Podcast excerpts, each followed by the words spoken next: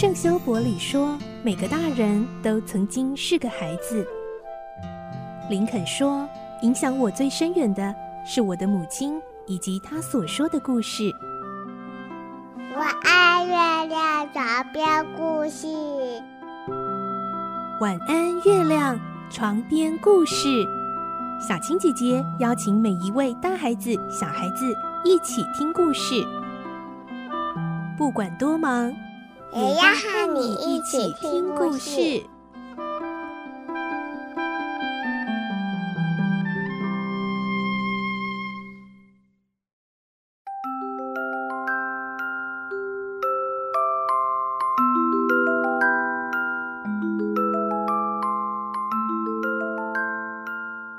晚安，欢迎你和我们一起听故事。我是小青姐姐，我们继续来听孤雏泪的故事。今天是十一集喽。我们会听到奥利弗在费琴那里住了几天，虽然不知道这些小孩在干嘛，但是总好像觉得不太对劲。有一天，奥利弗终于被准许出门了。奥利弗还不知道，其实他是要被带去学当扒手，也就是小偷。来听今天的故事。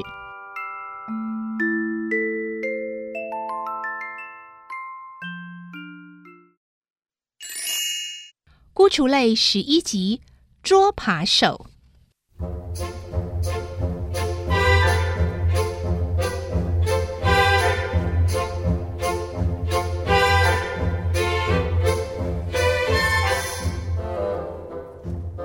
一天早上，奥利弗终于如愿以偿获得出门的机会。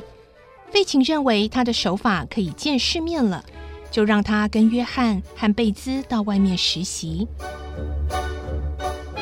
不久，三个孩子出发了。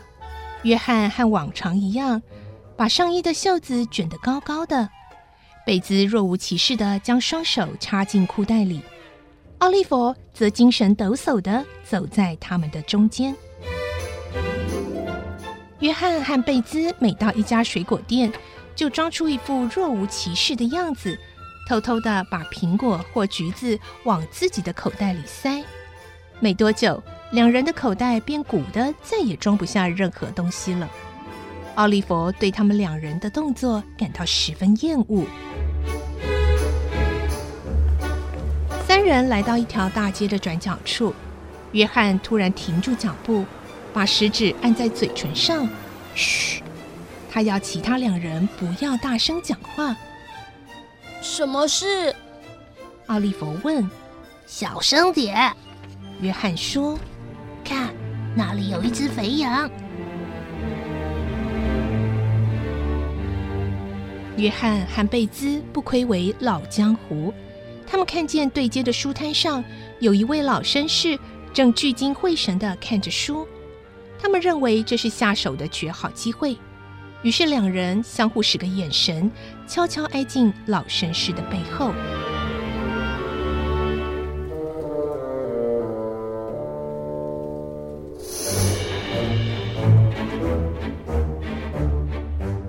奥利弗随着他们走了两三步后，不知道是该进还是该退，只好站在那里发愣地看着他们。老绅士看起来是位很高雅的人，戴着金边眼镜，腋下夹着一根时髦的手杖。他从书摊上取了一本书，站在那里凝神细读。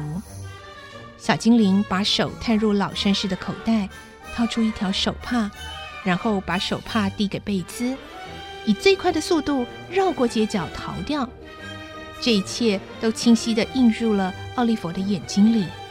在这一刹那，费琴老人教他的游戏，以及约翰贝兹的工作，奥利弗全都明白了。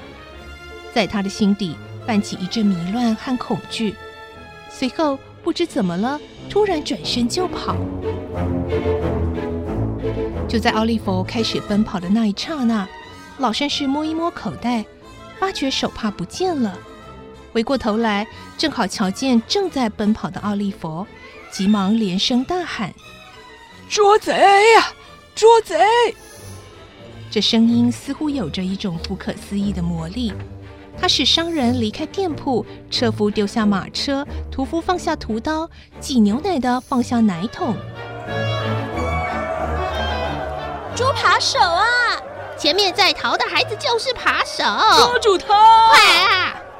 顷刻间，奥利弗的后面尾随了一群帮忙捉贼的人潮。奥利弗吓得不知所措，只顾狂乱奔跑。他上气不接下气，汗与泪同时往下淌。捉住他！那小鬼是扒手！快点！这些令人惊心动魄的声音来自四面八方，如响雷般的灌进奥利弗的耳朵里。抓住我吧！我不是扒手，我不跑了。奥利弗在心底呐喊着，两腿还是继续奔跑。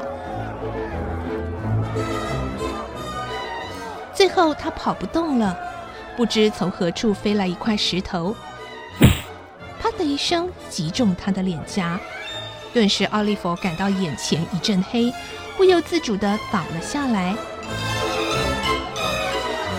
群众很快地围在他的四周，站起来，到警察局去啦！你让他透一透气，否则会累死的。啊、对这种人没有这个必要，赶快把他交给警察啦！呃、那位被爬的人呢？哎哎，从那边来的。奥利弗浑身沾满泥巴和灰尘，嘴角还淌着鲜血。他惊惶地望着围绕在他身边的一堆陌生脸孔。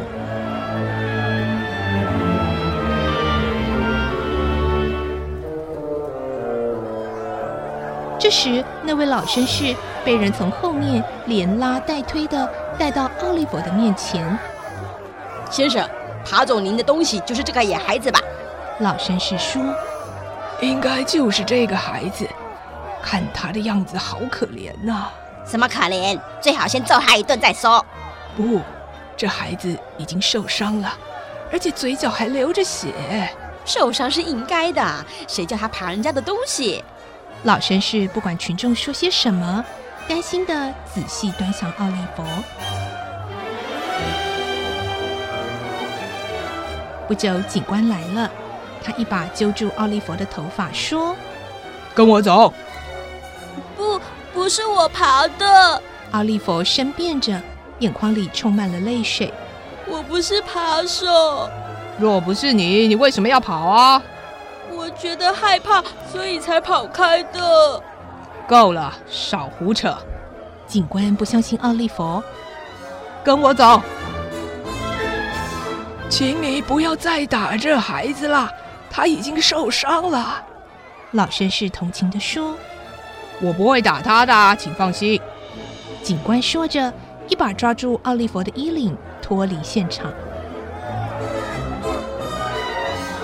不久，一些看热闹的人也随着这出戏的落幕而逐渐离去，只有老绅士跟着奥利弗到警察局去。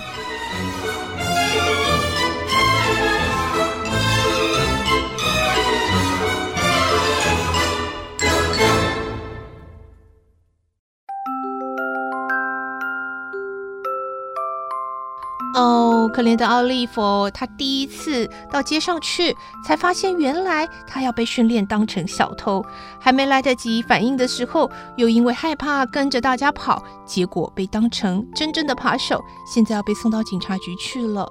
这个老绅士似乎是个好人呢，他会怎么对待奥利弗呢？明天再继续来听孤雏类的故事。我是小青姐姐，祝你有个好梦，晚安，拜拜。